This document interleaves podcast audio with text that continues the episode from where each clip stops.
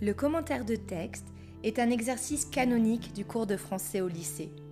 Souvent redouté à cause de la rigueur qu'il exige, mais aussi en raison de la crainte du contresens sur un texte qu'il est possible de faire, c'est un exercice qu'il est pourtant facile de réaliser et de réussir avec une bonne méthodologie. Les épisodes 3 et 4 de la saison 2 sur le bac de français portent sur tout ce qu'il faut savoir afin de réaliser un bon commentaire. Bienvenue dans ce podcast de réussite et cours de français dans lequel je vais aborder l'étape de la rédaction.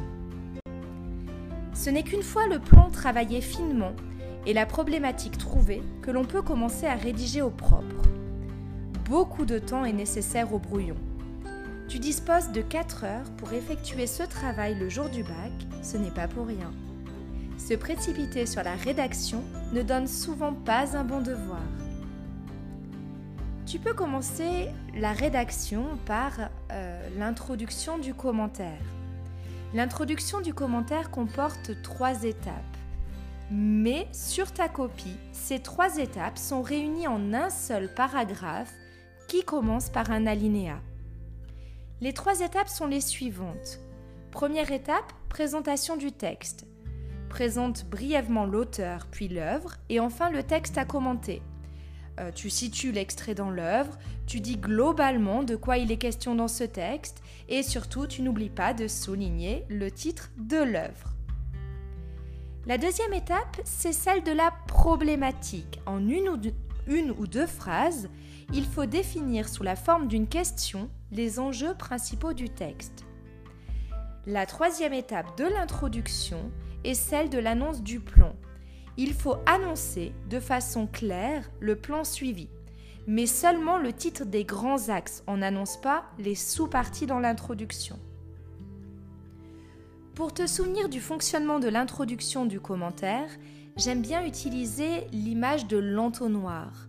On part du général pour aller vers le particulier.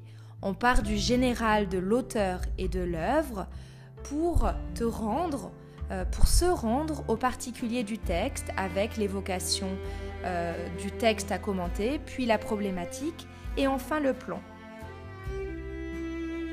Je te donne un exemple d'introduction de commentaire qui porte sur un extrait du roman Pierre et Jean de Maupassant, plus précisément le chapitre 4. Le roman Pierre et Jean de Maupassant a été publié en 1888 et appartient au mouvement réaliste et naturaliste.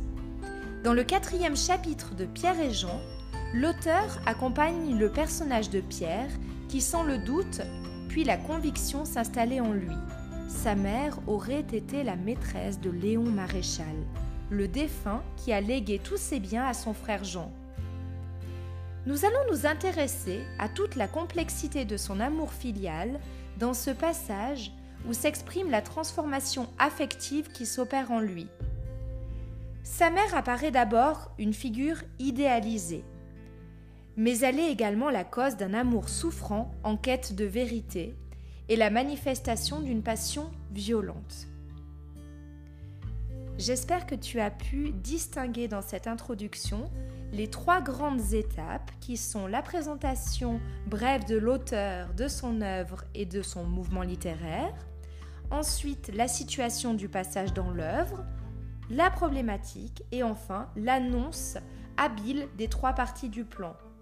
J'ai précisé habile parce que, comme tu as pu le constater, j'évite d'utiliser des termes qui rappellent qu'il s'agit d'un exercice scolaire, comme axe ou commentaire par exemple. Une fois que tu as rédigé l'introduction, tu peux ensuite, avant de passer au corps du devoir, rédiger la conclusion. Pourquoi? Eh bien tout simplement parce que cela te permet de savoir où tu vas aller en rédigeant ton devoir.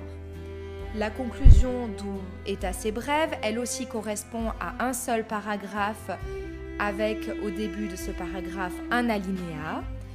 Elle commence par quelques phrases de bilan qui montrent bien une réponse à la problématique formulée dans l'introduction.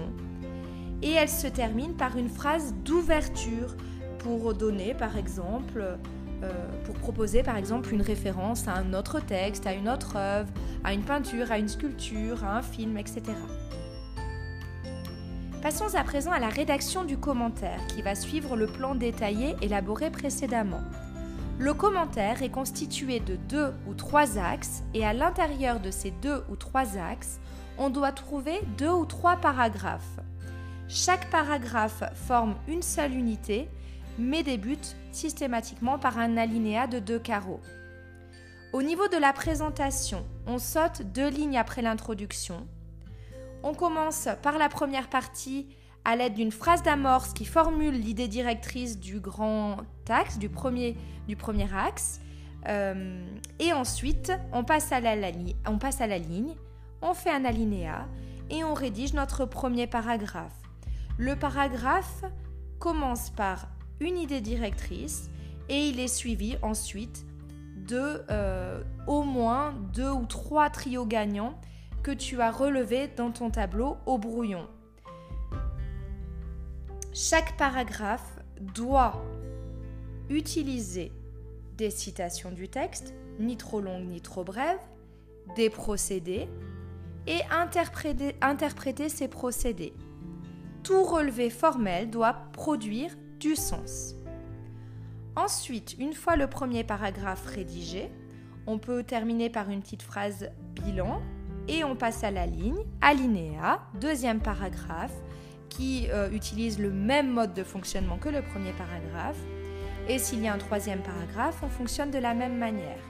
Une fois le premier axe entièrement rédigé, il faut faire une phrase de transition. Cette phrase de transition est une phrase qui fait le bilan du premier axe et qui annonce l'axe suivant. La transition peut être collée à la première grande partie, avec un alinéa quand même, ou alors séparée par deux lignes, deux lignes avant, deux lignes après. Ensuite, tu peux rédiger la deuxième partie sur le modèle de la première partie que nous venons d'expliciter. S'il y a une troisième partie, ce sera le même fonctionnement. Voilà pour la rédaction du commentaire.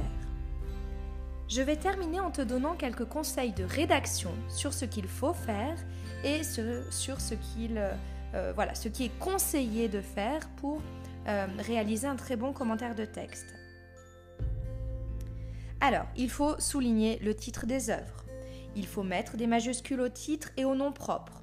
Il faut bien placer les citations entre guillemets et varier euh, l'introduction des citations dans la phrase. Les citations peuvent être situées après deux points, elles peuvent être euh, entre virgules, elles peuvent être insérées grammaticalement à la phrase.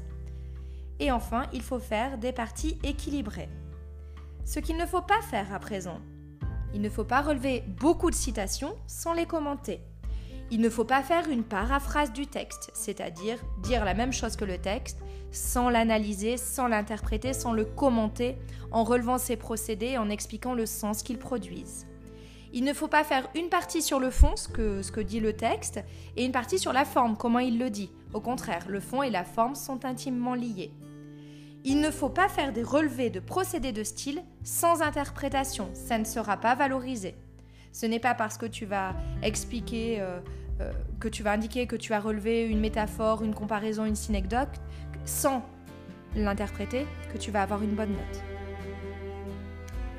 Voilà, j'ai terminé pour les conseils de rédaction, ce qu'il faut faire et ce qu'il ne faut pas faire pour réussir un bon commentaire de texte. J'espère que ce podcast te sera utile. Je te dis à très bientôt pour un nouveau podcast. D'ici là, n'oublie pas que la force de la littérature soit avec toi. Bye bye